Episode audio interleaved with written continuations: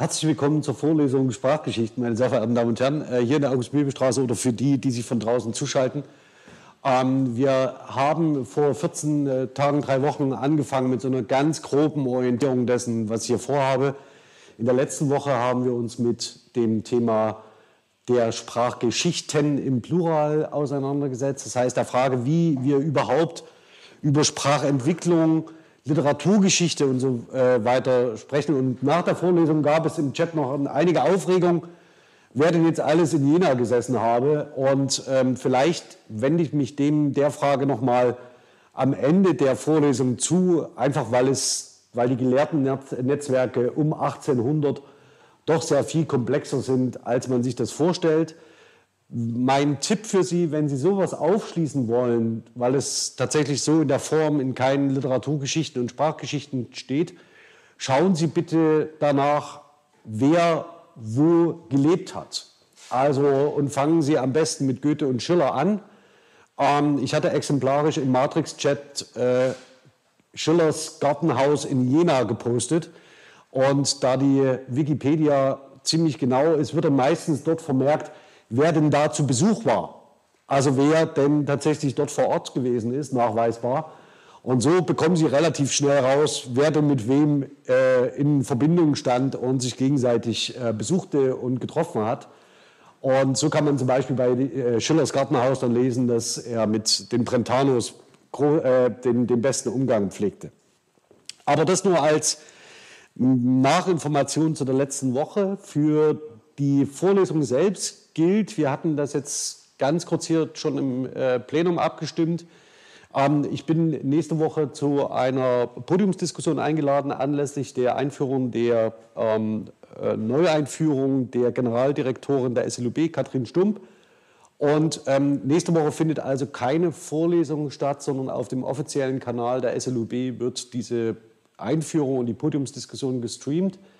Ist vielleicht für diejenigen von Ihnen interessant, die sich für offene Datenkulturen und die Zukunft der Bibliotheken und der Wissenschaft in Kooperation mit Wissenschaftsbibliotheken beschäftigen. Also es betrifft diejenigen von Ihnen, die sich für offene Datenkulturen, für Open Science, Open Data und so weiter interessieren. Insofern ähm, ist das möglicherweise ein guter Anlass. Das Thema Mittelhochdeutsch und alle weiteren Themen verschieben wir einfach um eine Woche, ähm, weil ich sonst die Option angeboten hätte, das Mittelhochdeutsche aufzuzeichnen. Aber das müssen wir nicht tun. Wir haben noch ein bisschen Puffer im Vorlesungsplan, sodass uns das nicht schadet, wenn wir uns diese, diesen zusätzlichen Termin leisten, um über Datenkulturen und offene Wissenschaft zu sprechen. Heute ein Thema, das ich aus verschiedenen Gründen sehr, sehr schätze, nämlich das Altniederdeutsche und das Althochdeutsche als zwei ähm, mehr oder weniger Erscheinungen oder sagen wir mal so die Summe von sprachlichen Erscheinungen, an die man spezifische Etiketten anheftet, nämlich die, dass typologisch das Niederdeutsche traditionell nicht zum Hochdeutschen gezählt wird sage ich vielleicht gleich ausführlicher etwas dazu. Nur zur Einleitung ganz kurz. Sie dürften in den Einführungen, in den sprachwissenschaftlichen und literaturwissenschaftlichen Einführungen sehr, sehr lang über die Genese des Wortes Deutsch gesprochen haben. Und was denn bitte das Wort Althochdeutsch bedeutet, ja, also Alt, Hoch, Deutsch. Vielleicht gab es da auch einige Verwunderungen bezüglich dieses, Begriff, dieses Begriffsteils in diesem äh, Kompositum. Ähm, der übliche äh, didaktische Witz, ja, der in den Zusammenhängen gemacht wird, ist mit, dem, mit ihrem Kartenverständnis zu spielen, von oben und unten. Ähm, und damit ist nicht das Oberdeutsche gemeint, sondern das Deutsch, das die sogenannte zweite Lautverschiebung mitgemacht hat. Und erst wenn die zweite Lautverschiebung durchgeführt ist, wie man so schön sagt, ähm, spricht man auch von Deutsch. Das heißt, typologisch gesehen gehört das Niederdeutsche nicht zum Deutschen. Um das mal auf den Punkt zu bringen. Also alles, das, was nördlich von Halle gesprochen wird, gehört typischerweise sprachhistorisch gesehen nicht zum Deutschen. sondern das bewahrt einen älteren Lautstand, nämlich den des Germanischen. Und deswegen sind die Sprachen im nordseegermanischen Raum, also das heißt das Niederdeutsche, das Friesische, das Niederländische, das Englische und so weiter und so fort, eher eine große Familie, während die oberdeutschen oder hochdeutschen Dialektregionen, die sie bezeichnen können müssten oder wollen oder dürfen, mehr oder weniger das Bayerische, das Alemannische und das Fränkische sind. Die Sprache, die Sie hier in der Region sprechen, als eine äh, regionale Varietät, ist eine Ausgleichsvarietät, ist streng genommen historisch gesehen kein Dialekt. Also das ungefähr mal zur Einordnung dessen, worum es heute gehen wird. Denn eine zentrale Frage, die sich für die Vorlesung ausstellt, ist, wie bringen Sie denn das Thema zum Beispiel in die Schule? Also wie bringt man sowas wie das Altniederdeutsche oder Althochdeutsche überhaupt in schulische Kontexte?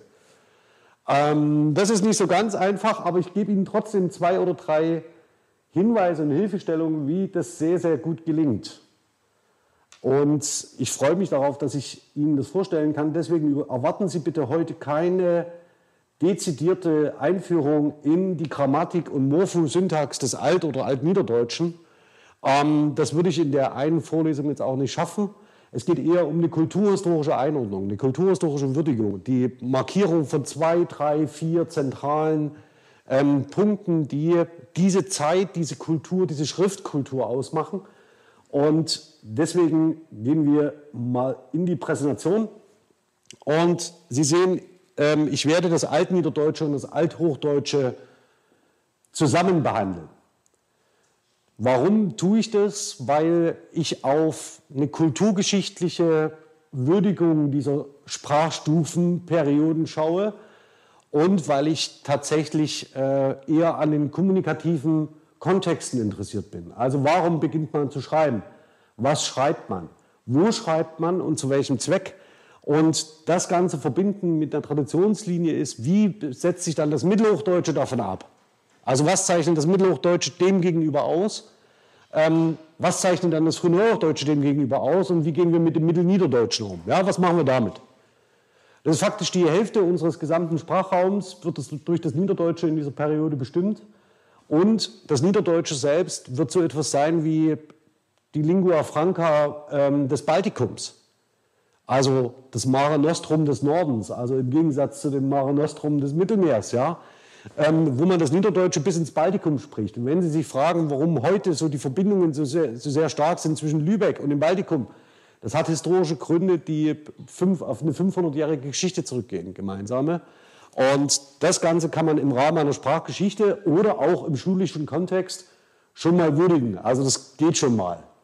Dass man diese kulturellen Beziehungen aufdeckt und vor allen Dingen auch von der eurozentrischen, das heißt im schulischen Kontext vor allen Dingen deutschsprachigen Perspektive ein bisschen wegkommt, wenn man auch in Richtung Geschichtswissenschaft oder interdisziplinäres Arbeiten schaut.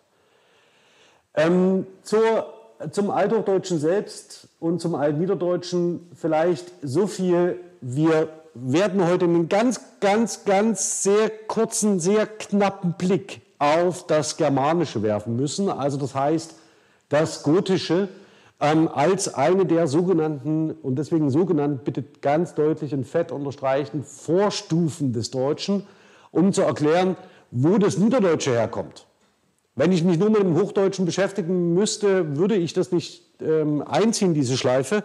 Aber Sie sehen schon, ich werde heute nicht auf das Indoeuropäische schauen, sondern ich werde tatsächlich nur auf das äh, Germanische schauen als eine gemeinsame Wurzel für die, und da sehen Sie schon wieder die sprachliche Metapher, ne? das rutscht einem noch so raus. Also die Wurzel für ähm, das Niederdeutsche und das Hochdeutsche. Zur Erinnerung ganz kurz, das Germanische entsteht ähm, im Kontext, oder sagen wir mal so, das Germanische und die indoeuropäischen Sprachen treten auseinander äh, im Kontext der ersten germanischen Lautverschiebung, ähm, die ich Ihnen hier nur nochmal exemplarisch an einem Beispiel zeigen will. Ähm, die Satem- und die Kentum-Sprachen sind in der letzten Vorlesung schon gefallen, also als eine Differenzierungsmöglichkeit der indoeuropäischen Sprachen. Und hier sehen Sie zum Beispiel das äh, Gotische als ein Beispiel, warum das Gotische ausgerechnet das Gotische ist kulturgeschichtlich sehr nah oder die Goten sind mit der ähm, Geschichte des Mittelmeerraums sehr eng verbunden und sehr, sehr früh christianisiert worden. Das bedeutet, dass wir sehr schnell in den Kontext und in den Kontakt mit der Schriftkultur kommen. Und im Christentum ist die Bibel das zentrale Buch. Und um zu missionieren, braucht man sehr schnell entsprechende Schriften und vor allen Dingen auch die Bibel als den zentralen Text in einer passgenauen Übersetzung.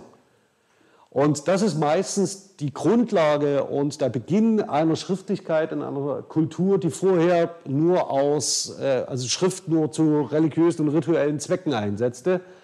Ähm, das durften Sie aus den Einführungen bereits wissen. Das heißt, der, die Schrift in Europa hält Einzug mit dem Christentum. Wenn wir jetzt mal von römischen Traditionen absehen. Aber das heißt, alles das, was nördlich der Alpen ist, wird im Wesentlichen erst dadurch überhaupt in einer Schriftkultur fassbar. Das bedeutet auch, dass die Überlieferung, die wir zur Verfügung haben, eigentlich erst mit dem Zeitpunkt, wo, sie, wo wir über die ersten Missionäre sprechen, überhaupt für diese Region greifbar wird und für sie nachvollziehbar wird. Ähm, damit möchte ich aber eigentlich sofort zum Gotischen selbst kommen, dem sogenannten Codex Argenteus. Eine unglaubliche Leistung zu dieser Zeit. Das, was Sie vor sich sehen, ist mehr oder weniger ein, ähm, äh, eine biblische Übertragung. Äh, Sie sehen hier das ähm, Vaterunser im Gotischen. Das dürfte Ihnen aus den Einführungen selbst schon bekannt sein. Der äh, Kodex ist sehr, sehr früh entstanden ähm, und um 500 in Oberitalien ähm, und hörte auch auf den Namen der sogenannten Wulfila-Bibel. Ähm, das, was Sie da vor sich sehen, ist ein purpur gefärbtes Pergament, das in Silbertinte beschrieben ist. Der Wert ist unermesslich. Also es lässt sich ähm, nicht beziffern, was dieses ähm, Manuskript heute wert ist. Und es zeigt natürlich neben ähm, der besonderen Wertschätzung für ähm, den Inhalt. Ja, also nur, nur wertvollen Inhalt gestaltet man so aus. Zeigt freilich auch, dass man äh, nicht nur auf eine bestimmte Wertschätzung gegenüber dem Inhalt abzielt, sondern auch auf die Besonderheit dieses Fragments selbst. Das heißt, dass man das, diese, dieses Manuskript selbst zu einem Artefakt ausbaut, das so besonders ist, dass es seinesgleichen sucht. Ähm, womit auch eine Aufwertung des Gotischen einhergeht. Ja, das ist dann der Kehrschluss des Ganzen. Und heute liegt ähm, dieses Fragment in, äh, oder dieses Manuskript in Uppsala. Worüber sprechen wir in dieser Zeit, wenn wir uns ähm, das Germanische genauer anschauen? Ähm, das sehen Sie, ist eine Karte, die ungefähr diesen Zeitpunkt, äh, in der das, ähm, der Codex Argenteus entsteht, äh, umfasst. Wir reden also über die sogenannten westelbischen Gebiete, das sogenannte Altsied, deutsche Altsiedelgebiet, wie, wie man es auch äh, in der Forschung häufiger findet. Und die zentralen Stämme hier sind die Alemannen, die Bayern und die Franken. Die Thüringer oder Lüdolfinger existieren später nicht mehr ähm, und die Sachsen gehören schon zum niederdeutschen äh, Sprachraum. Und das, was Sie als oberdeutsche Dialekte heute kennen, also das Alemannische, Schwäbische, das Fränkische, was so ein bisschen von Köln bis nach, Sie können vor Ihrer mentalen Landkarte, ich weiß nicht, wie gut die funktioniert, also von Köln ähm, bis äh, nach Thüringen heute ähm, entspricht im Wesentlichen ähm, dem fränkischen oder dem fränkisch geprägten Dialektraum. Im Osten, also das heißt jenseits des Harzes, sitzen zu dieser Zeit slawische Stämme, die Sorben, äh, die Tschechen, ähm, die Milzen und die Abotriten. Und diese sind ähm, tatsächlich erst in Koexistenz mit den deutschsprachigen Siedlern, werden aber später in der sogenannten Ostkolonisation, also die etwas euphemistisch auch Ostbewegung oder Ostsiedlung genannt wird, ähm, Teil des Einflussbereichs äh, des Frankenreichs. Ähm, das ist aber tatsächlich ähm, für unsere Zusammenhänge überhaupt nicht so zentral. Das, was für uns viel wichtiger ist, ähm, ist die Verschiebung der sogenannten Akzentverhältnisse vom Indoeuropäischen zum Germanischen. Ähm, auch das haben Sie mit Sicherheit tatsächlich schon in dem einen oder anderen Kontext gehört. Mir geht es hier vor allen Dingen darum, dass mit der Festlegung ähm, des ehemals freien Wortakzents auf die erste Stammsilbe in den germanischen Sprachen ein ganz zentraler Motor einsetzt für die sprachlichen Entwicklungen, die wir in allen deutschsprachigen Varietäten finden, nämlich Nebensilbenabschwächung und ähm, oder Nebensilbenabschwächung bis hin zur Endsilbenabschwächung und dem Ausfall unbetonter Nebensilben. Das ist eine Tendenz, die sich in allen deutschsprachigen und allen germanischen Sprachen abzeichnet, mit entsprechenden Konsequenzen für Flexion und Morphologie. Die Endsilben sind meistens die Silben, die morphologische Kasusinformationen tragen. Wenn Sie die alle abschwächen, und zwar zu E aus einem Vollvokal, werden Sie feststellen, dass alle Flexionsendungen auf einmal ziemlich ähnlich klingen. Das sorgt unter anderem im deutschsprachigen Raum dafür, dass sich so etwas wie Artikel etablieren. Und am weitesten fortgeschritten ist dieser Prozess im Englischen, wo Sie faktisch keine, keinerlei Kasusmarkierungen mehr haben. Und wenn man in der schulischen Ausbildung ist und sich fragt, ja, wo, wo, könnte dann möglicherweise diese Besonderheit des Englischen herkommen, kann man sagen, das ist, liegt erstens ganz wesentlich daran, dass alle, Nordsee, äh, äh, alle germanischen Sprachen diesen, diese Entwicklung durchgehen und zum Zweiten daran, dass das Englische eine Ausgleichsvarietät ist. Also das Englische, ja, als wenn man sowas sagen könnte. Aber jedenfalls das Englische, das sich später etablieren wird, eine Ausgleichsvarietät zwischen sehr, sehr unterschiedlichen sprachlichen ähm, Varietäten ist, die dann eben zu einer sehr starken äh, Endsilbenabschwächung und ähm, Aussetzung von Kasusmarkierungen tendiert. Das, was ähm, ich heute nicht besprechen werde, ist der sogenannte, auch wieder fett unter, äh, unterstreichen, grammatische Wechsel und das Wernersche Gesetz. Ich habe Ihnen aber die beiden Wissenschaftlerinnen, äh, Wissenschaftler mal mit genannt. Sie sehen, wir bewegen uns da genau wiederum äh, zum einen in der Zeit um 19, äh, 1800 und zum zweiten in der zweiten Hälfte des 19. Jahrhunderts, wo solche Auseinandersetzungen mit der Grammatik vom ähm, indoeuropäischen oder indogermanischen und dem germanischen eine zentrale Rolle spielten, aber immer im Hinblick auf die Erklärung des Althochdeutschen. Also das heißt, die Phänomene, die sich dort beschreiben lassen. Ähm, Sie sehen, eine ganze Menge haben wir durch die morphologischen Änderungen verloren.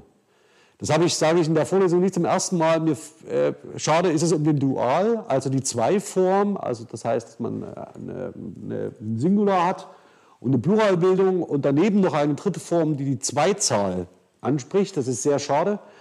Ähm, daneben, wie immer in diesen Tendenzen, sobald, äh, können Sie sich merken, sobald ein phonetisch tiefgreifendes eine tiefgreifende Veränderung stattfindet, die die Morphosyntax betrifft, fallen sofort Kasus zusammen. Das heißt, es verschwinden mit einem Schlag ähm, bestimmte Kasusmarkierungen, die dann die Ausdifferenzierung zum Beispiel, das kennen Sie vom äh, lateinischen Ablativ, ähm, bei uns ähm, alle zusammenfallen oder im, im, Instrumental, die alle zusammenfallen im Dativ. Ja, das heißt, ähm, die, mit dem Dativ drücken Sie im Deutschen äh, die Funktion von drei Kasus aus, die Sie im Lateinischen benutzen. Und dafür reicht im Deutschen der Dativ aus, was immer in der Tradition als defizitär beschrieben wird. Ähm, das ist ein bisschen eigenwillig, ähm, denn Sie können das Lateinische und das Deutsche nicht unmittelbar miteinander vergleichen. Aber wenn Sie immer aus der Perspektive einer lateinischen Grammatik auf das Deutsche schauen, können Sie immer nur feststellen, dass drei oder zwei Kasus fehlen. Ähm, und das ist äh, sehr eigenwillig, weil man üblicherweise die Eigenständigkeit der Varietät beschreiben sollte und nicht über, immer über eine Folie ähm, den Vergleich herstellt. Aber das ist eine Perspektive, die sich sehr lang hält. Ähm, das nächste, das werde ich aber heute nicht darauf eingehen, ist auch nicht zielführend, dass wir eine äh, Reduktion von Verbalform haben. Das heißt, mit äh, entsprechenden morphologischen Markierungen fallen auch immer bestimmte ähm, verbale Formen weg ähm, oder werden zusammengelegt. Äh, und die Linguistik ist heute noch nach, auf der Suche nach äh, bestimmten verbalen Markierungen wie dem Aspekt, äh, der hitzig diskutiert wird, ob es so etwas wie eine Aspektmarkierung im Deutschen gäbe, die faktisch schon zu dieser Zeit ausfällt. Also die faktisch schon vom Indoeuropäischen zum Germanischen hin aus den Varietäten des Deutschen verschwindet. So, Das soll es mir aber zur Vorgeschichte, das soll zur Vorgeschichte sein. Ähm, vielleicht ein zentrales ähm, Wort noch einmal wiederholt, weil ich das zum Eingang schon erwähnt habe. Ich muss mich noch mal ganz kurz anmelden hier. Ähm, das Althochdeutsche und das Altniederdeutsche, und das kann man nicht laut genug und deutlich genug und immer wieder sagen, deren Schriftlichkeit sind ohne Christianisierung nicht zu denken. Das bedeutet, dass wir, wenn wir auf das Altniederdeutsche und das Althochdeutsche schauen, vor allen Dingen Texte finden werden, die genau in diesem Zusammenhang zu erklären sind und nur darüber. Wenn Sie sich fragen, wozu brauche ich denn so etwas wie christliches Basiswissen, also was so üblicherweise in christlichen Konfessionen erzählt wird, also unabhängig davon, dass Sie auch andere Konfessionen berücksichtigen sollten, nicht nur ähm, die abrahamitischen, da würde der Islam noch dazu zählen, sondern Sie brauchen die christlichen Wissensbestände, um zentrale literarische Motive aufzuschließen, zum Beispiel oder sich über die Besonderheit der Sprachdiskussion, wir hatten es in der letzten äh, Vorlesung über die Sprachursprünge ähm, Gedanken zu machen. Also wenn Sie hier noch Nachholbedarf haben, sollten Sie das tun. Denn alles das, was wir in dieser Phase über so etwas wie Schriftkultur, Hochkultur, Weitergabe kultureller Gedächtnisse, Wissen, und weiter erklären, hängt unmittelbar mit der Ausbreitung des christlichen Glaubens in Europa zusammen. Diese verläuft in den seltensten Fällen friedlich. Lassen Sie sich da bitte nicht von irgendwelchen Darstellungen in Lehrbüchern einlullen, wo es um Erober äh, ähm, Entdeckungen und Siedlungen und Hinführungen geht. Ähm, mit dem Kreuz kommt immer das Schwert und umgekehrt. Ähm, hier sehen wir einmal natürlich in der historisierenden Darstellung ein zentrales Ereignis, die Taufe von Chlodwig ähm, um 500. Das ist ein zentrales Ereignis, das das Frankenreich an Rom anbindet. Und das ist immer die entscheidende Perspektive. Wie kommt ein oder wie wird man als Herrscher legitim? Und Legitimität wird zu dieser Zeit durch Rom und das Christentum hergestellt. Das heißt, ein wilder König von irgendeinem germanischen Stamm wird erst dadurch in den Kulturkreis integriert, dass er das Christentum annimmt. Und dieses Muster sehen Sie in äh, allen Herrscherbiografien nach christlicher Geburt, das heißt, von denen wir wissen, weil vorher wird ja nicht geschrieben, ähm, wie massiv dieser Eindruck ist, dass ähm, das Christentum Voraussetzung dafür ist, dass man in den Herrschaftseliten Europas akzeptiert wird und vor allen Dingen die weiteres, das weitere Geschick seiner äh, Familie ähm, äh, in sichere Hände legen kann. Denn eines stiftet die christliche Tradition, der Akkustand ist niedrig, das ist schlecht. Entschuldigung, niedrige Akkustände sind immer schlecht. Danke. Aber dem können wir zur Not schnell Abhilfe verschaffen. Das war der letzte Stecker, der noch fehlte, aber irgendwas ist immer. Also das heißt, ähm, genau, um faktisch nicht den Anschluss zu verlieren, nicht abzureißen, braucht man äh, in dieser Zeit die Traditionsstiftung der christlichen Kirchen, der christlichen Gemeinschaften wenn Sie sich gefragt haben, warum man jahrhundertelang an einem christlichen, an einem Dom bauen kann, sind es genau Zeugnisse, die das bestätigen. Also das heißt, da geht man nicht davon aus, dass man über einen bestimmten Lebenszyklus eines Menschen spricht, sondern es geht um das Aufgehobensein menschlicher Herrschaft und menschlicher Gesellschaft in christlichen äh, Lebenszügen äh, äh, und vor allen Dingen zirkularen Strukturen. Und so ist es vollkommen egal, ob man den Dom beginnt, man muss ihn nur beginnen. Ob er 400 Jahre für die Fertigstellung braucht, ist für den Einzelnen aufgehoben in der christlichen Gemeinschaft vollkommen egal. Ähm, ob man das heute nochmal so wiederholen muss, also beim BER hatte man manchmal das Gefühl, dass es in die Richtung geht, aber ob man das heute wiederholen muss, steht auf einem anderen Blatt, aber es sichert natürlich auch diesen Herrscher, Herrscherdynastien Stabilität zu. Wenn sie in der christlichen Gemeinschaft aufgehoben sind. Das nächste, die nächste Etappe ist Karl. Karl der Große als einer der ähm, zentralen Herrscher in Europa zu dieser Zeit, der ähm, tatsächlich ähm, um 800 zum Weihnachtsabend, ja, also es ist natürlich die, das naheliegende Datum, man hätte noch Pfingsten nehmen können als eines der christlichen Hochfeste, aber so will es die äh, äh Tradition und die Geschichte, die davon erzählt wird, wird um 800 in Rom zum Kaiser gekrönt, also er schafft es tatsächlich, die Nachfolge der römischen Herrscher anzutreten, äh, in deren Tradition er sich selbst sieht, als der Kaiser, der Beschützer der Christenheit in Europa. Und als dieser ist er nicht sehr pazifistisch eingestellt, um das freundlich auszudrücken. Sie sehen, das blaue Unterlegte ist ähm, das Herrschaftsgebiet ähm, der Franken äh, bei Karls Machtantritt. Die orange gefärbten Flächen, also die Lombardei, Sie sehen schon so ein bisschen den Zug nach Italien auch, ne?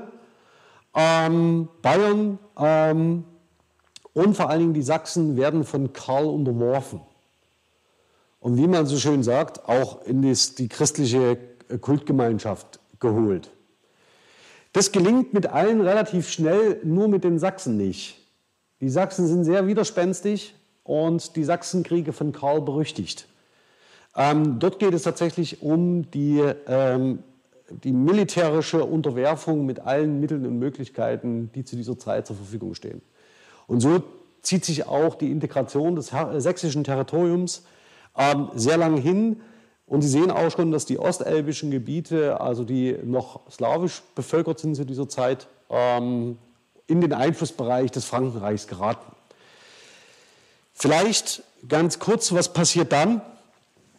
Ähm, nach äh, Karls Tod äh, wird im Vertrag von Verdun, auch das sollte Ihnen vielleicht irgendwie in dem einen oder anderen Kontext mal was sagen. Ähm, das ist nicht so, der, ähm, so, dass Europa sehr, sehr viele unterschiedliche Orte für zentrale Verhandlungen kennt.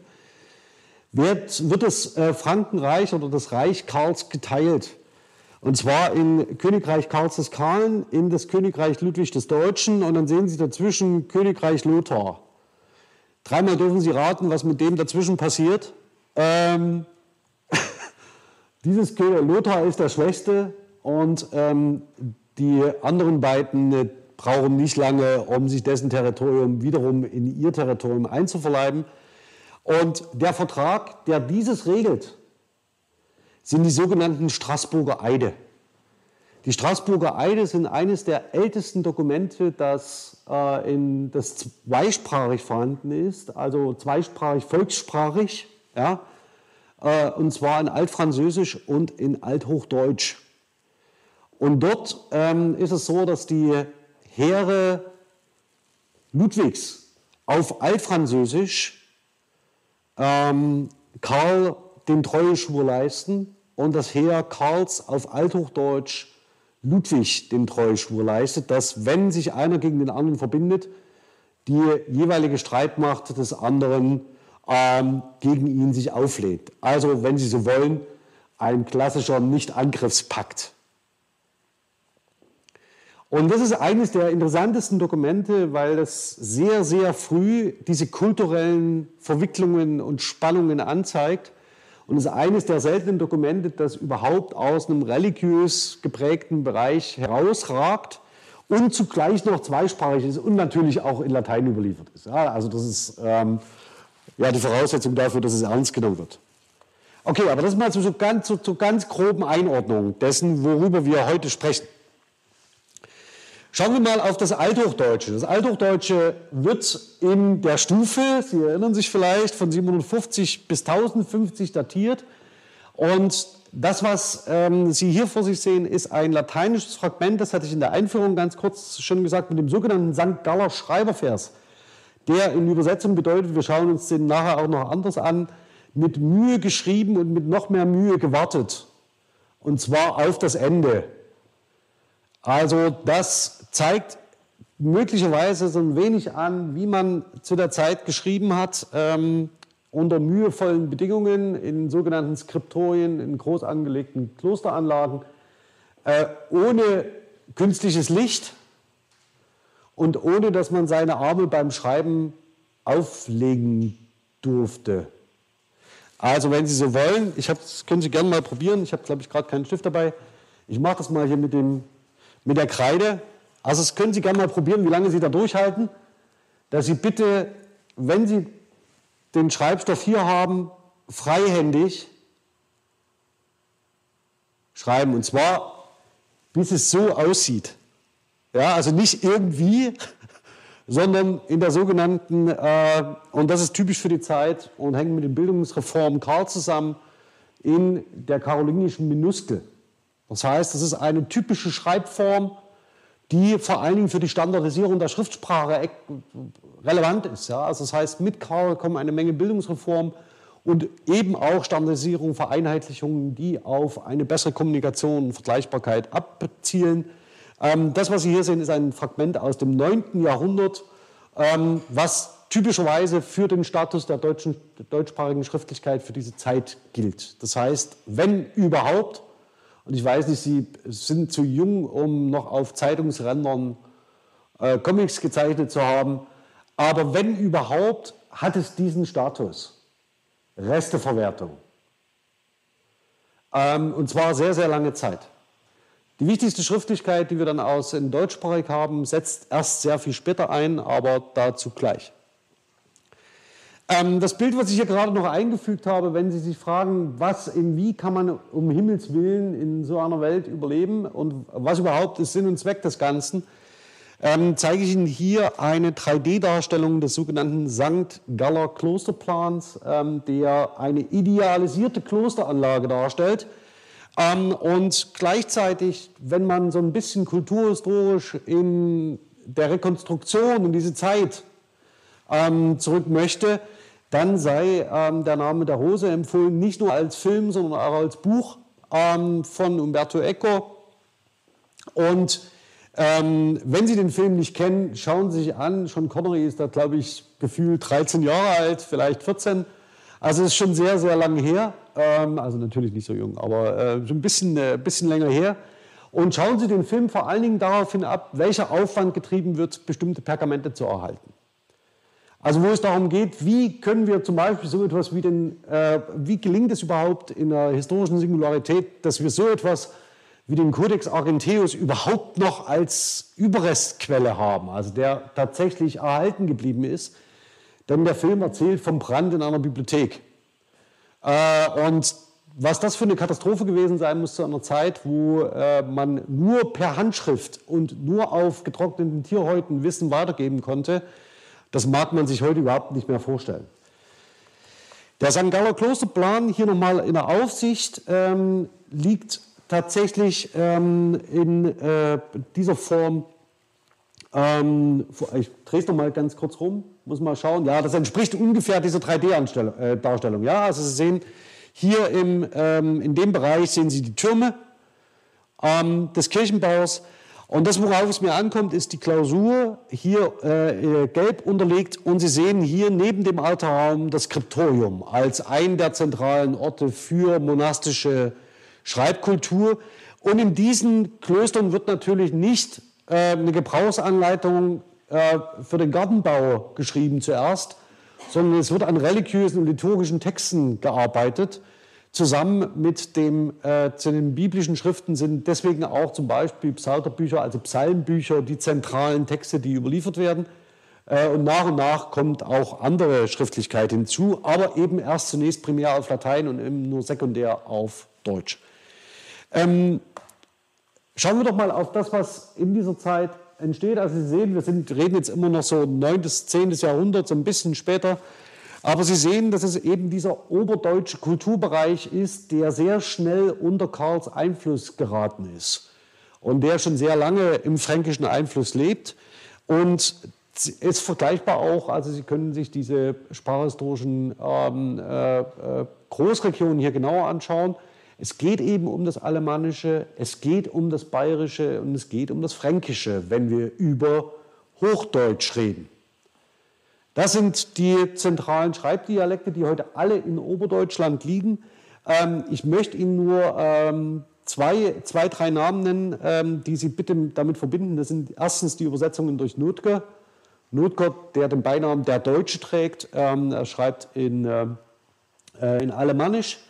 Äh, in St. Gallen, also das ist ganz links, äh, Notker.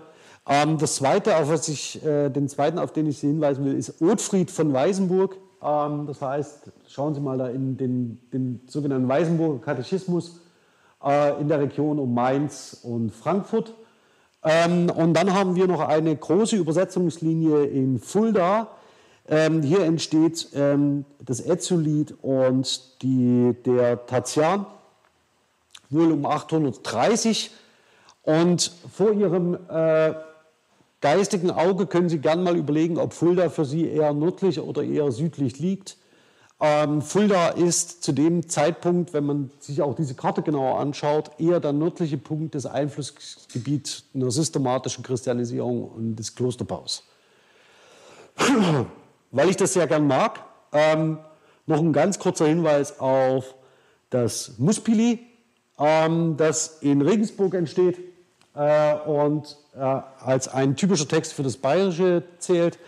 Ähm, und weil ich heute auch noch darauf eingehen werde, den sogenannten Abroganz, das ist einer der ältesten Texte, die wir überhaupt äh, deutschsprachig zur Verfügung haben. Ja, hier äh, nochmal ein anderes Fragment mit dem vollständigen äh, St. Galler Schreibervers, Kumur Gisgreb, Philo Kumur Gepaid, äh, der tatsächlich äh, auf verschiedenen Manuskripten erhalten ist, aber auch hier wieder am Rand äh, am Rand ausgeführt ist.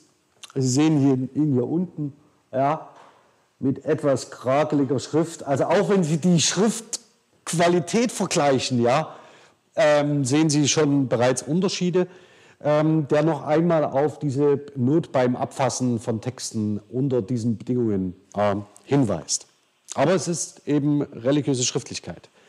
Das nächste ist der sogenannte Abroganz, den ich Ihnen nur ganz kurz zeigen möchte. Der hat seinen Namen aus dem ersten Begriffspaar, das sehen Sie hier. Ja, Moment, Abroganz. Wo ist es da? Hier, da. Abroganz, das heißt Deomodi, das heißt, es ist ein einfaches Klosar, also was wie ein Wörterbuch. Ja, das heißt, das ist ein, die Quelle, die ich Ihnen gerade für das Bayerische noch gezeigt habe, der Abroganz aus dem 9. Jahrhundert. So, schauen wir auf das Niederdeutsche. Da hatte ich Ihnen schon ganz kurz angedeutet, das dauert ein bisschen länger, äh, bis das unter den christlichen Einfluss kommt und man tut sich hier mit der Missionierung sehr, sehr schwer.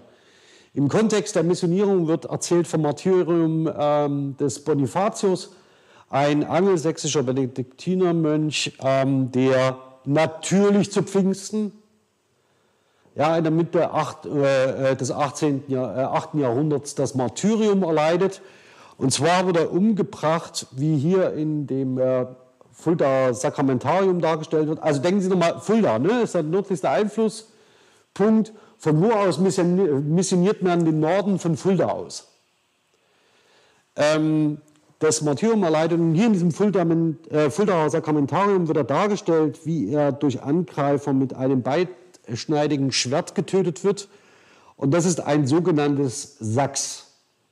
Und von diesem Namen, ähm, von den Saxones, einer Stammesbezeichnung, die auf äh, die lateinische Bezeichnung von germanischen Stämmen zurückgeht, ähm, leitet sich auch der Name der Sachsen ab, was kurz für Schwertleute steht, ähm, die allerdings nicht die Friesen sind. Also das heißt, die Friesen haben Bonifatius getötet, nicht die Sachsen. Äh, aber das ist für die Darstellung im Fulda äh, Sakramentarium egal und wahrscheinlich wird es Bonifatius auch egal gewesen sein, äh, wer das Schwert geführt hat. Jedenfalls war es keine sehr, sehr freundliche und friedfertige Umgebung. Und die Missionierung selbst im Norden geht sehr langsam voran. Ähm, die Sachsenkriege Karls datieren auch ähm, auf das 8. und 9. Jahrhundert. Und es dauert sehr, sehr lang, bis er die Sachsen unterwerfen kann. Wir reden, um die Karte nochmal zurückzublenden, also genau von diesem Bereich, um den es geht, diesen Einflussbereich, den man versucht vom Süden aus aufzubauen. Und das, was ich Ihnen gezeigt habe, also Sie sehen es vielleicht, lässt sich an der Karte noch ganz gut äh, sehen, erkennen, liegt hier Fulda. Ja, also von dort aus versucht man in den Norden zu missionieren und Corvey ist eines der wichtigsten Klöster, das im Norden eingerichtet wird. Und nochmal, um das hier zu zeigen, also wir haben äh, Fulda gar nicht mehr drauf, aber Corvey äh, als eines der zentralen Klöster äh, äh, im Westfälischen, heute im heutigen Westfälischen. Und Sie sehen aber auch, dass wir hier schon sehr, sehr weit im Norden oder noch nicht so weit im Norden sind, wie Sie vielleicht denken. Ich weise nur mal ganz kurz auf diesen, auf Halle hin. Also Halle in der Nähe von Leipzig. Das heißt, wenn wir über damals, über die äh, damalige Besiedlung des niederdeutschen Raums, also des sächsischen Territoriums sprechen, reden wir auch über Teile des heutigen Thürings. Äh, und wir reden auch zum Beispiel über Städte wie Magdeburg, eine der sächsischen Hochburgen zu dieser Zeit. Der erste Dorn, den man faktisch in dieses neue Siedelland schlägt, äh, an der Elbe, in slawisches Siedelgebiet. Der zweite Dorn, den man aus Sachsen schlagen wird, also aus diesem Sachsen, nicht aus dem heutigen, ist Meißen. Äh, mit äh, Heinrich, der dort faktisch seine Herrschaft einrichtet. Und Meißen und Magdeburg sind die zwei zentralen Anlaufstellen für die deutsche Besiedlung zu dieser Zeit. Ähm, wenn Sie also hier in die Schule gehen, mit Ihren Schülerinnen irgendwann mal in Meißen vorbeilaufen und ähm, auf dem Markt vor dem historisierenden Heinrichsdenkmal stehen, ja, der später deutscher König ist. Äh, denken Sie daran, dass es genau diese Zeit betrifft, in der es um diese Besiedlungsstruktur in diesem, diesem Raum geht. Ja, was wir vom Altniederdeutschen haben, das zeige ich Ihnen hier. Das ist äh, tatsächlich sehr, sehr, sehr wenig an textlichem Umfang, an textlichen Quellen. Das meiste steht unmittelbar unter hochdeutschem Einfluss. Warum? Weil es höchstwahrscheinlich in Fulda geschrieben worden ist für den niederdeutschen Raum. Ähm, und Sie können sich ja mal überlegen, wie, äh, wie Sie das tun würden. Sie haben das Gefühl, wenn Sie einen, äh, zum Beispiel den Tatian lesen, das zeige ich Ihnen äh, vielleicht noch, äh, dass Sie dann einen mehr oder weniger hochdeutschen Text haben mit niederdeutschen Einflüssen, so mit Einsprengseln, wo man so bestimmte Begriffe so reinnimmt, die üblicherweise jenseits der Grenze üblich sind. Also das heißt, so eine Adaptation des Hochdeutschen auf das Niederdeutsche, aber keinen genuinen niederdeutschen Text. Und auch hier nochmal Willi Sanders, der ist berühmt berüchtigt für seine Monographie Hansesprache. Ist ein Terminus, den man heute nicht mehr verwenden würde, der sich also mit dem Niederdeutschen sehr, sehr lang beschäftigt hat ähm, und äh, zentral formuliert hat, kein Zweifel, die altsächsische Schreibtätigkeit ist ohne das Vorbild der Althochdeutschen, besonders Fränkischen, nicht denkbar.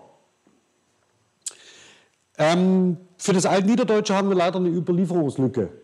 Also das heißt, wir setzen um 800 ein, endet ungefähr 1100 und bis das Mittelniederdeutsche einsetzt, haben wir eine Überlieferungslücke von ca. 150 Jahren, in der es faktisch aus diesem Raum keine verwertbaren äh, Quellen größerer Zahl gibt. Und das Entscheidende allerdings ist, und wenn wir uns nochmal auf die Sprachgeschichte zurückbesinnen, das heißt, was unterscheidet denn diese, diese zwei Sprachregionen, dann äh, ist es die sogenannte zweite hochdeutsche oder althochdeutsche Lautverschiebung, in dem Folgendes passiert. Die zweite Lautverschiebung betrifft einen Teil der, ähm, des, oder sagen wir mal so, das, was Sie aus der Lautverschiebung wahrscheinlich kennen und was Sie in den Einführungen gehört haben, betrifft immer den Konsonantismus. Ja, also mehr oder weniger, das, daran wird Ihnen erklärt, was das Althochdeutsche und das Altniederdeutsche unterscheidet. Oder was das Germanische zum Deutschen macht und was nicht. Und das äh, wird Ihnen am äh, Beispiel des Konsonantismus näher gebracht und das ist dann, dann, dann ist es das eigentlich auch.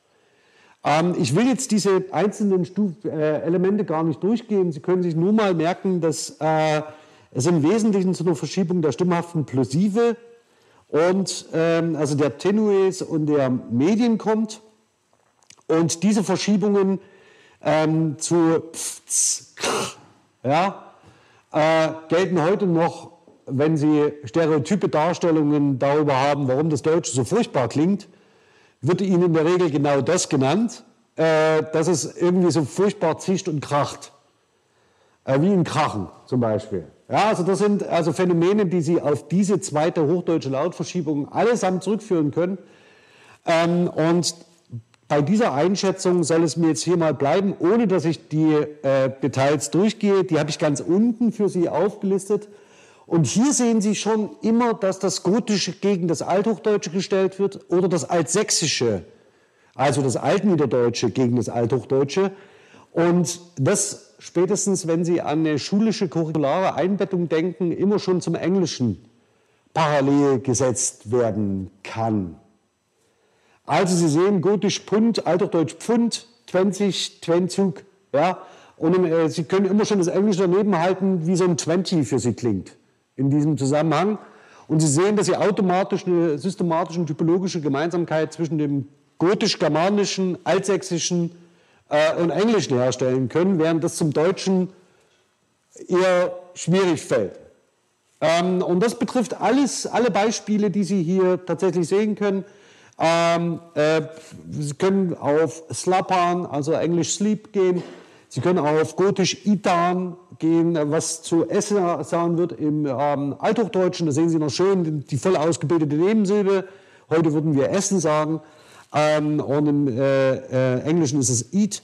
Und von Makon und Machern will ich gar nicht anfangen. Also das heißt, da sehen Sie sofort, wie diese äh, germanische Tradierung des Konsonantismus im Niederdeutschen sich fortzieht während im Althochdeutschen äh, es eine Abweichung davon gibt.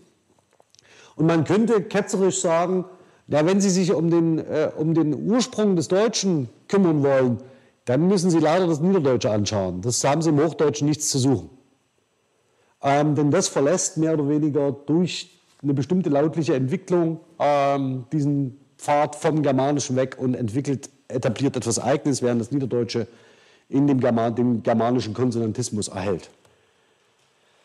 Das führt jetzt dazu, und das ist ein ganz zentraler Punkt, dass wir heute über sowas sprechen können wie sogenannte Invionismen.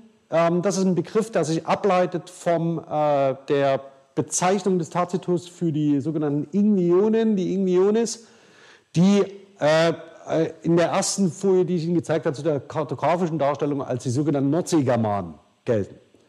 Und diese Verbindung zwischen diesen Sprachen heute, also das Niederdeutsche, das Niederländische, das Friesische und das Englische lässt sich mehr oder weniger von dieser Zeit aus feststellen und der Einfluss selbst auf diese Sprachen ist relativ gering. Wenn Sie so wollen und wenn Sie so weiterdenken, müssten Sie tatsächlich das Niederdeutsche als eine eigene Sprache ähm, definieren, das mit dem Deutschen nichts zu tun hat. Das ist natürlich aus einer sprachtypologischen Sicht möglich, aber ist es das aus einer kommunikationsgeschichtlichen und kulturgeschichtlichen? Ich denke eher nein. Denn die Beziehungen sind die zwischen Sachsen, also dem Herzogtum Sachsen und einem seiner äh, berühmtesten, äh, bedeutendsten Protagonisten, Heinrich dem Löwen. Ah, den können Sie in so einer großen Löwenstatue, steht da in Braunschweig, ähm, können Sie sich anschauen. Da denkt man nochmal auf Fotos, wenn man diese Löwenstatue, es ist ähnlich wie bei den äh, Bremer Stadtmusikanten. Die stehen am Hamburg, äh, Bremer ähm, Rathaus. Und wenn man so Fotos und Aufnahmen von diesen Bremer Stadtmusikanten oder dem Löwen sieht, ja, denkt man immer, das sind acht Meter große Monumente. Und die, äh, die Bremer Stadtmusikanten sind ungefähr so hoch, also auf so einem kleinen Sockel. Und der Löwe Heinrichs ist so, so groß, also vielleicht so. Ja? Also ich übertreibe ein bisschen. Aber die stehen, äh, äh, der Heinrich können Sie im Palast in äh, Braunschweig sich genauer anschauen. Genau. Kennzeichnungsmerkmal ist von all denen, dass Sie die zweite Lautverschiebung nicht mitgemacht haben. Jetzt könnte man sich ja überlegen, tatsächlich, also wenn wir mal so ein bisschen drüber nachdenken, wie das Ganze zusammenhängt. Also wir haben eine ganz, eine große Gruppe an Sprachfamilien, so und eine macht was anderes. Die anderen machen alle so weiter wie bisher, ja, und äh, nur die eine schert aus. Das alles, was sie über die Sprachgeschichte vom Germanischen zum Deutschen lernen, ist das. Der Rest interessiert uns nicht mehr. Ähm, und das hängt auch im Wesentlichen mit der Perspektivierung zusammen, die ich Ihnen letzte Woche vorgestellt habe. Ist das aber nicht ein bisschen schade? Also könnte man möglicherweise nicht zu sagen, wir weichen ein wenig von diesen, äh, von diesen standardisierten Darstellungen ab. Dafür würde ich sehr gern votieren, aber Sie sehen, für das Altniederdeutsche wird es schwer, weil wir kaum nachweisbare Belege haben. Das hab, ich habe Ihnen mal aufgeführt, was wir tatsächlich an textlicher Überlieferung des Altniederdeutschen haben. Und da können Sie wirklich davon ausgehen, dass es sehr, sehr, sehr überschaubar ist. Der mit Abstand größte Text, der Heliant, ähm, und äh, der nächste, die altsächsische Genesis, aber 300 Verse. Das ist wirklich überschaubar. Und der Heliant, das ist ein Text, also der den Heiland, äh, ein Text, der die Geschichte des Heilands thematisiert. Der ist tatsächlich sehr eigenwillig, weil er irgendwie sehr hochdeutsch wirkt, mit zwei, drei Verweisen auf das Niederdeutsche. Also, das sind ähm, typischerweise, wenn wir über Inguionismen reden, das sind typische sprachliche Elemente, die da eine Rolle spielen. Das gehe ich jetzt nicht im Detail durch. Ähm, das ist vor allen Dingen für Sie wichtig, weil man sich fragen kann, wo setzt eigentlich die Ausdifferenzierung ein? Und das können Sie machen bis zu heutigen Stadtdialekten ähm, und regionalsprachlich geprägten, also zum Beispiel des Berlinischen mit Ike, können Sie da anfangen. Ähm, und auch bei bestimmten sprachlichen Mustern, die Sie aus dem heutigen Brandenburgischen kennen, ja, äh, wird es so sein, dass Sie da nieder, äh, niederdeutsche äh, Elemente aufweisen. Eines der bekanntesten, und ich fange mal von unten an, ähm, ist der sogenannte Einheitskasus. Das Niederdeutsche differenziert nicht zwischen Akkusativ und Dativ. Das bedeutet, dass Sprecherinnen, die in diesem Raum aufwachsen, ein erhebliches Problem haben damit, wenn sie mit der hochdeutschen Norm äh, in Konflikt kommen. Meistens passiert das in der Schule, dass sie dann die Ausdifferenzierung zwischen Dativ und Akkusativ neu lernen müssen. Und das hat damit zu tun, dass im Niederdeutschen diese Formen nicht differenziert werden. Also Sie sehen, das ist nochmal ein weiterer Schritt vom germanischen Weg oder vom hochdeutschen Weg, dass man sagt, ja, wenn der Dativ und der Akkusativ schon so ne, gleich flektieren, dann nehmen wir sie doch einfach äh, als eins hin. Also ein ganz typischer Fall für diesen Zusammenfall von bestimmten äh, grammatischen Kategorien. Das nächste, das ähm, ebenfalls von unten weg, sind Pronomina woran Sie Texte aus mit einer nordseegermanischen Tradition sofort erkennen, sind die Pronomina, ähm, die typisch heute noch im Englischen eingesetzt werden. Also im Niederdeutschen he für er, ja, und ähm, irgendwie, wenn Sie das ein bisschen anders aussprechen, sind Sie ziemlich schnell beim Englischen. Ähm, und das gehe ich jetzt nicht im Detail durch, also ü und ü und für you ähm, Sie sehen hier schon die angelsächsischen und friesischen Wurzeln, die dann später im Englischen ähm, durchschlagen für die Pron äh, Pronominale. Ähm, und das sind typischerweise äh, Elemente, an denen Sie niederdeutsche Texte erkennen. Und ähm, auch hier in der Tradition ganz klar vom ähm, Germanischen weggedacht. Das nächste, ähm, jetzt wieder ganz unten auf der Folie, die kontextunabhängige Monophthongierung. Das klingt ja so ein bisschen zaghaft.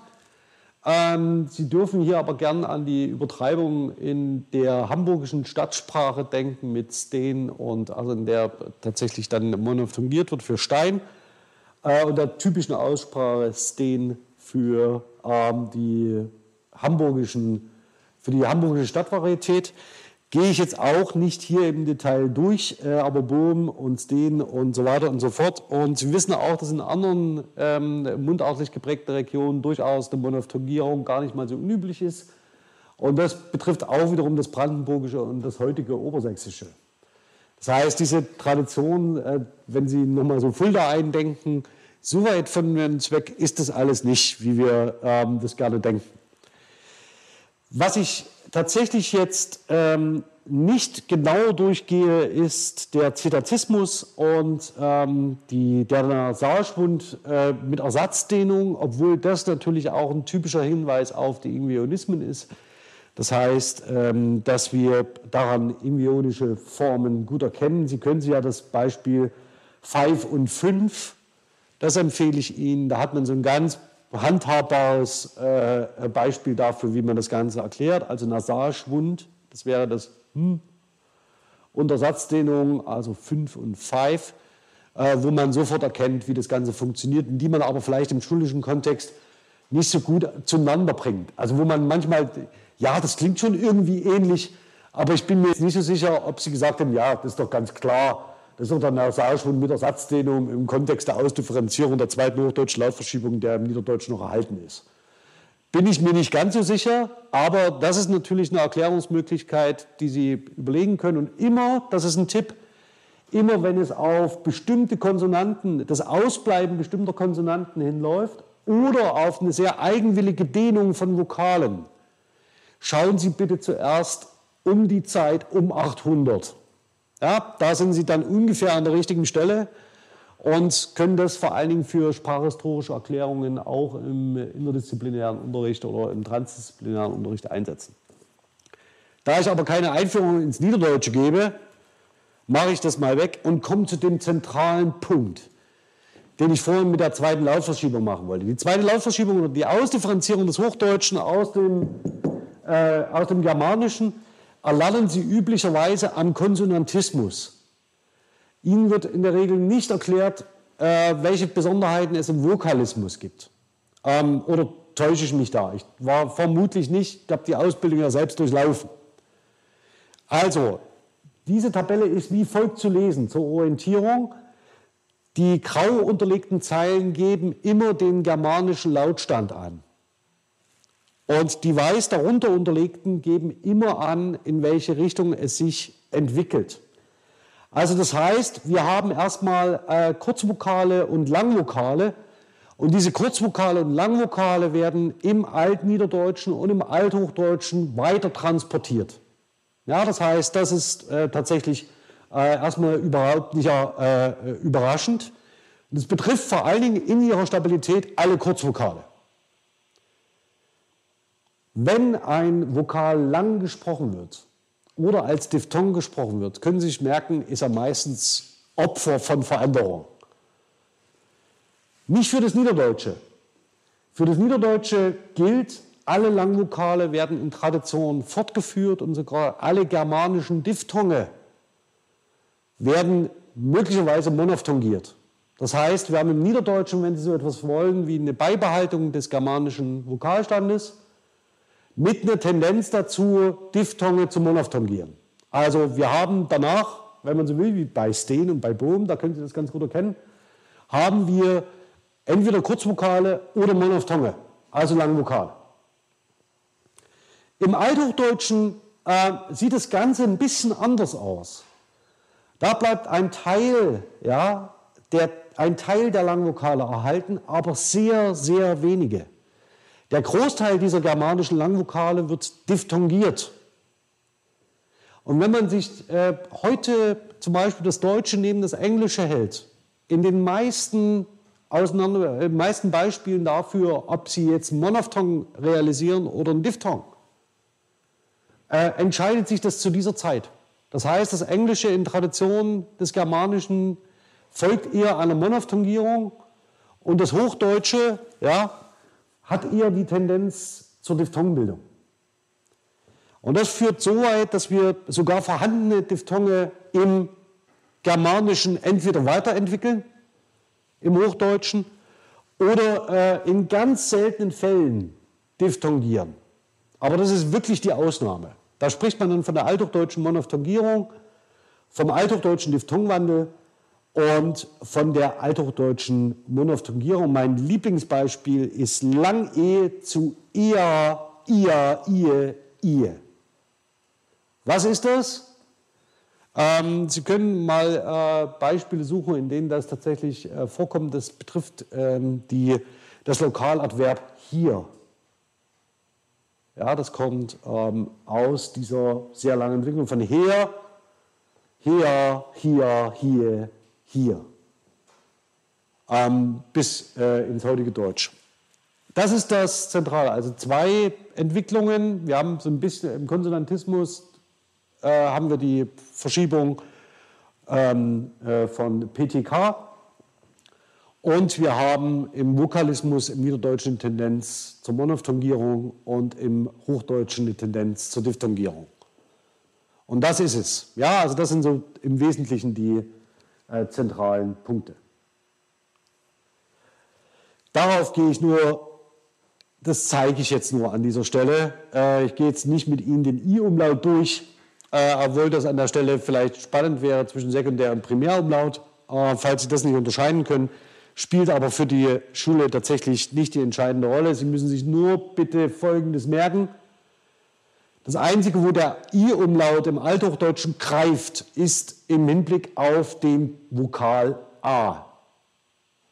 Wenn Sie also zum Beispiel in der Klausur den Sekundärumlaut nachweisen müssen, suchen Sie bitte nur nach umgelauteten O und U, denn die sind automatisch sekundär. Denn die folgen analog dem I-Umlaut auf A nach.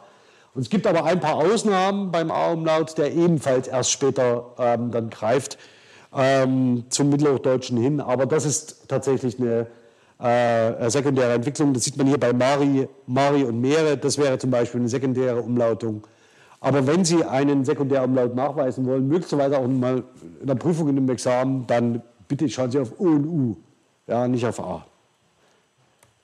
Okay. Entscheidender ist aber, dass für das Altniederdeutsche und das Althochdeutsche auch wesentliche zentrale gemeinsame Entwicklungen ähm, anstehen, nämlich die eben aus der Endsilbenabsprechung äh, oder Nebensilbenabsprechung resultieren und die sowohl im Altniederdeutschen als auch im Hoch Althochdeutschen sich durchsetzen. Also es etablieren sich Artikel, es gibt äh, eine analytische Umschreibung von Perfekt und Plusquamperfekt. Das heißt, das, was wir heute als so zusammengesetzte Verbformen kennen, als komplexe Verbformen und komplexe Tempusformen, entsteht zu dieser Zeit aufgrund des Ausfalls bestimmter Nebensilben oder Abschwächung bestimmter Nebensilben im Flexionsparadigma des Verbs. Und ähm, ab dort tritt dann natürlich auch die weitere Veränderung ein. Ähm, Futoperiphrasen, das lasse ich jetzt mal als aus. In der Wortbildung ist interessant vielleicht für Sie, dass für so eine typischen ähm, äh, Derivationsmöglichkeiten bei heutigen Nomina, also auf Heid, äh, Tun und Schafft, zu dieser Zeit entstehen und zwar nicht als ähm, äh, Derivationsmorpheme, sondern tatsächlich als Wortbildungsmorpheme mit einer eigenen, eigenständigen Bedeutung. Also dass wir eigentlich für das Althochdeutsche von sowas wie einer Komposition da sprechen müssen, nicht von einer Derivation. Ähm, das ist interessant zu dieser Zeit. Äh, interessant ist auch, dass äh, wenn es um äh, bestimmte äh, Wortbildungsmittel geht, einer der, äh, der, der, wahrscheinlich am leichtesten für Sie identifizierbaren ist der Lehnsuffix arius also wie zum Beispiel in Legendär, da benutzen Sie es heute noch, äh, der sekundär umgelautet wird. Ja, also wenn Sie sich fragen, wo der Umlaut bei Legendär herkommt, ähm, der ist sekundär umgelautet aus Ari, also Legendarius, ähm, und der verdrängt das germanische Suffix Jan. Also das sind ähm, mehr oder weniger die äh, so ganz typische Beispiele für die Wortbilder. So, wo bleiben wir stehen, wenn wir uns das Ganze angeschaut haben? Also das dürfte eine kartografische Darstellung sein, wie Sie sie kennen. Das heißt, die Schreibdialektregion des Alt-Hoch- und Alt-Niederdeutschen nach den Grenzen der sogenannten zweiten Lautverschiebung oder hochdeutschen Lautverschiebung.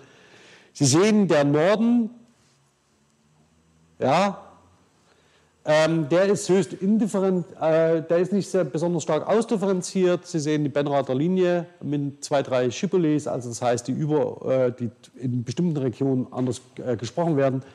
Die sogenannte Marken-Machen-Linie oder Appel-Apfel-Linie, ähm, das heißt, die typischerweise auf die Verschiebungen im Konsonantismus hinweist. Das sollten Sie in der, in der äh, Ausbildung gelernt haben. Was Ihnen aber auch klar sein, und deswegen ist die Karte so ein bisschen schäbig, ja, aus einer ähm, ganz äh, pragmatischen Perspektive. Hier wird so getan, als würde sich, würden sich die deutschsprachigen Dialekte schon so irgendwie bis kurz vor Warschau erstrecken.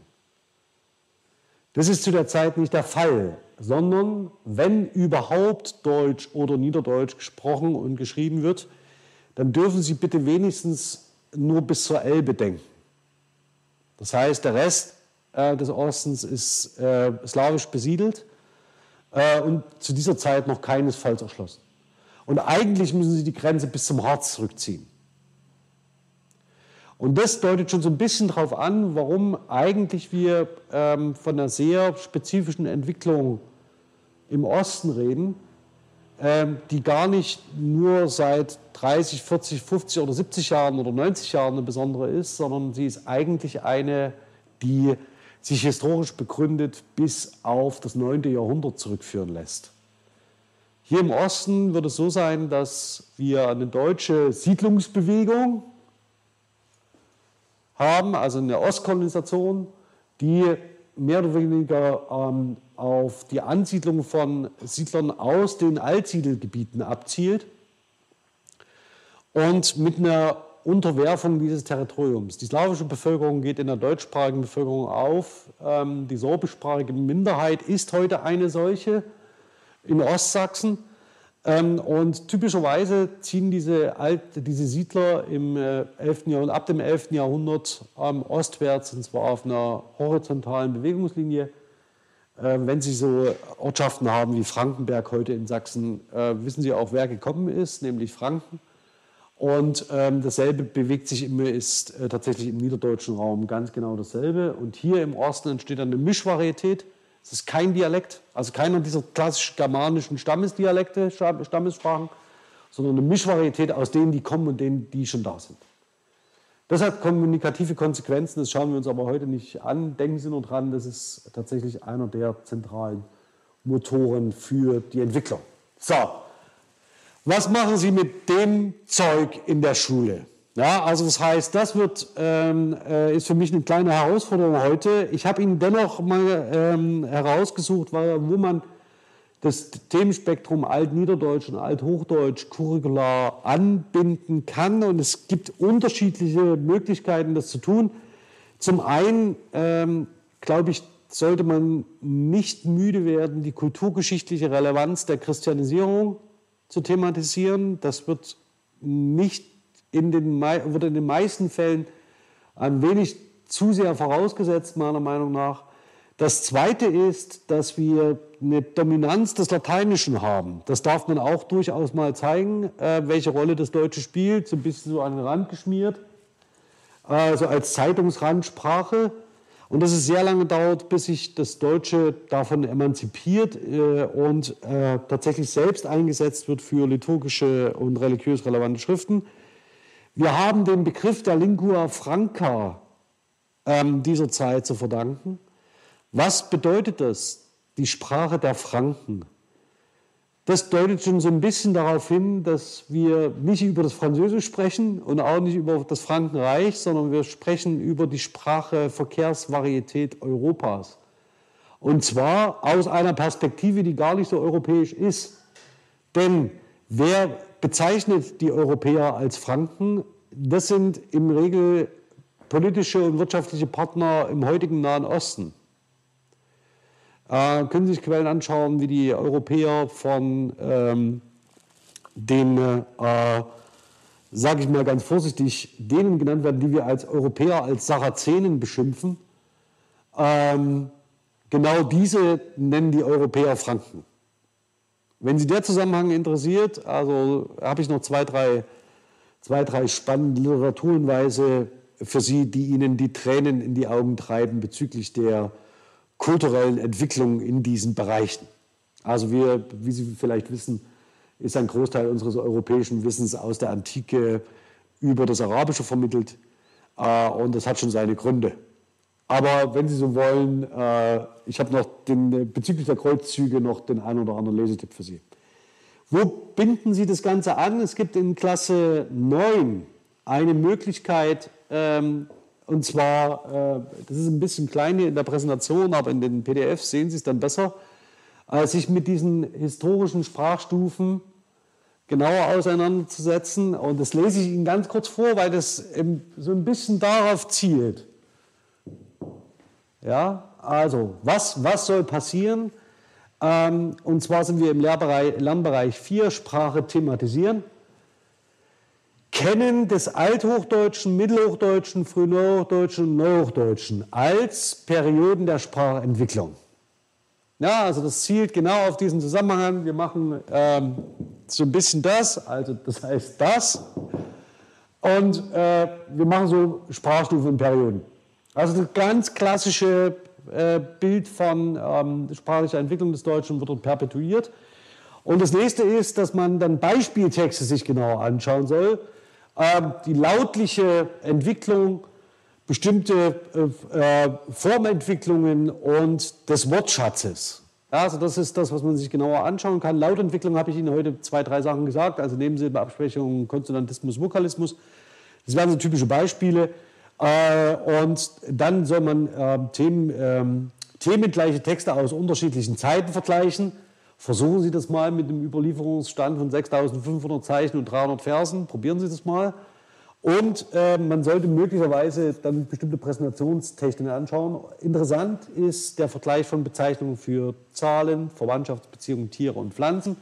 Das liegt irgendwie nahe, vor allen Dingen der der Pflanzen, denn äh, wenn Sie an monastische Kulturen denken, geht es vor allen Dingen darum, Wissen über Pflanzen weiter zu tradieren. Okay, bei den Ressourcen sieht es ein bisschen günstiger aus. Ähm, und zwar zeige ich Ihnen heute drei verschiedene, die ich allerdings nicht jetzt auf den Webseiten einblende. Besonders hinweisen möchte ich auf medievum.de. Medievum ist eine der ältesten Plattformen im Netz. Das heißt, die gab es schon vor dem Web 2.0 und die trägt Quellen, Texte, digitale Ressourcen. Ich zeige es Ihnen vielleicht doch, das geht einfacher. Also die Quellen, die ich Ihnen hier gezeigt habe, jetzt direkt im Browser. Also medievum.de.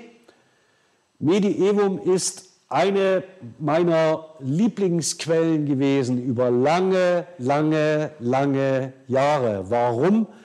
Weil äh, tatsächlich äh, sich hier nicht nur um ein altgermanistisches Portal handelt, sondern es ist ein Portal, das alle Quellen, die die Altgermanistik betreffen, zusammenführen. Sie sehen hier, ich gehe noch mal ganz kurz drauf, vielleicht können Sie das mal ein bisschen größer.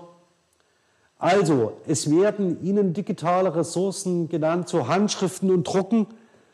Sie sind komplette Werke verfügbar, teilweise äh, in Edition.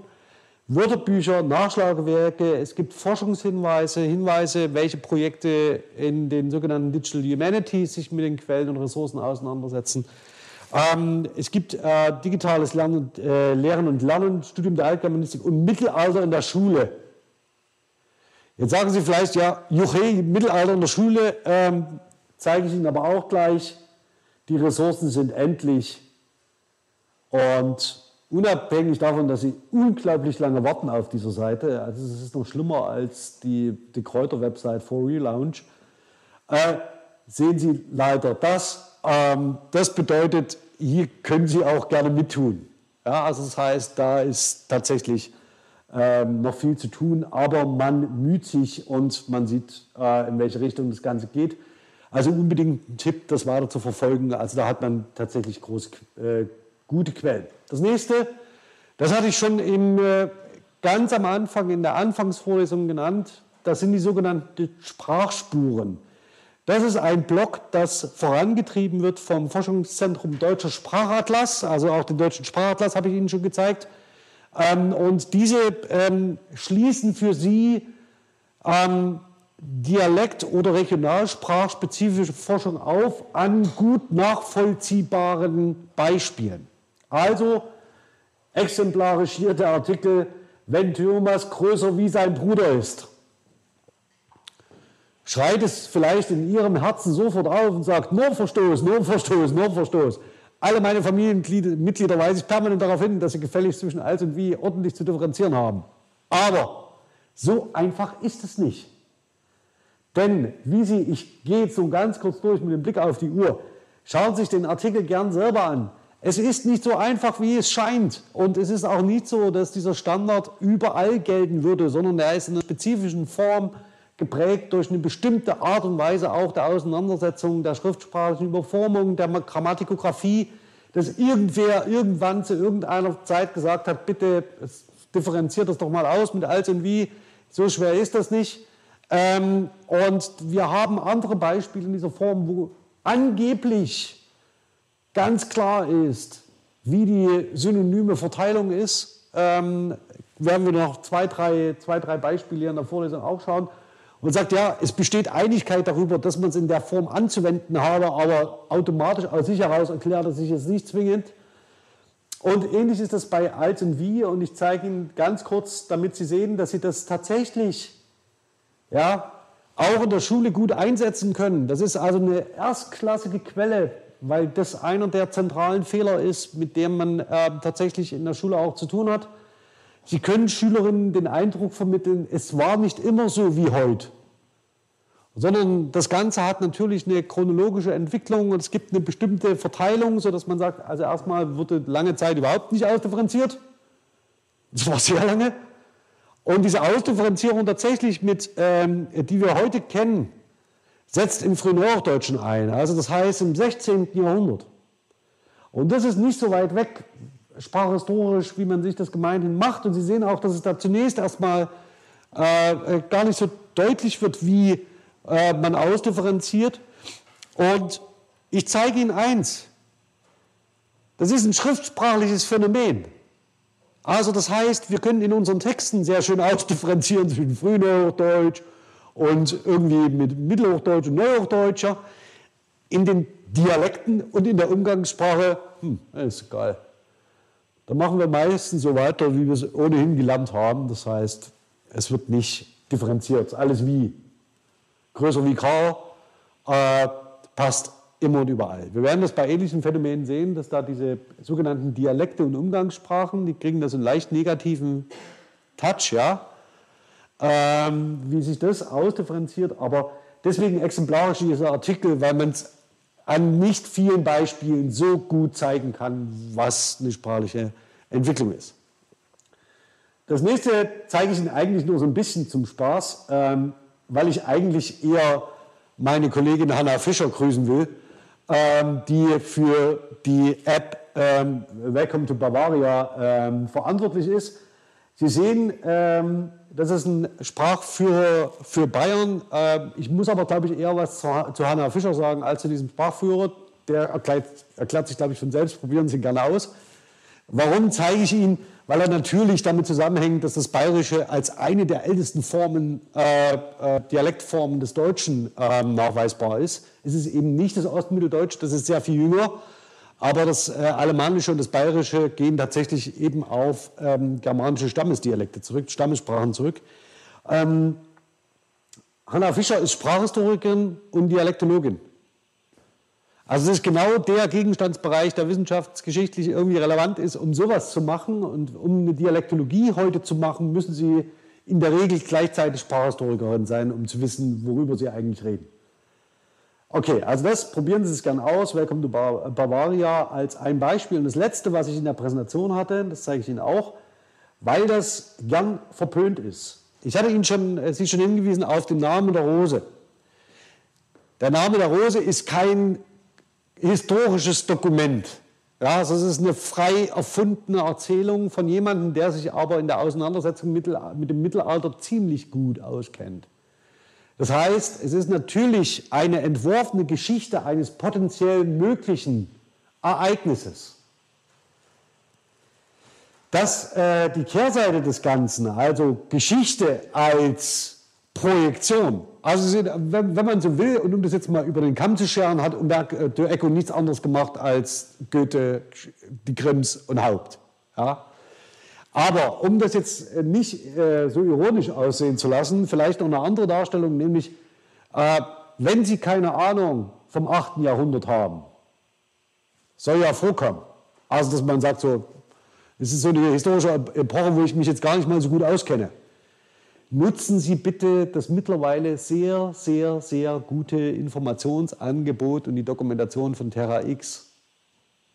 Ja, wenn Sie irgendwie mal bei schlechtem Wetter nichts zu tun haben, schauen Sie sich zum Beispiel an Karl der Große und die Sachsen. Dann haben Sie ungefähr einen Eindruck, worüber wir reden. Ersetzt natürlich nicht die Lektüre von wissenschaftlicher Literatur zum Thema, aber es ist eine Möglichkeit, um sich eine erste Information zu beschaffen über den kulturhistorischen Kontext, die ich Ihnen hier in der Vorlesung, weder hier in der Vorlesung bieten kann und die Sie auch Schülerinnen und Schülern nicht äh, in ihrer Breite im äh, Unterricht bieten können. Also das heißt, das sind mögliche Ressourcen, die Sie dafür einsetzen können und ich denke, sie sind alle sehr, sehr gut geeignet. Vor allen Dingen, was die Lektüre angeht, ist Medievum relevant. Also da kann man einen sehr guten Eindruck davon bekommen. Zum Beispiel den Paternoster, der, der Codex Argentius zum Beispiel ist komplett in, bei Medievum verfügbar.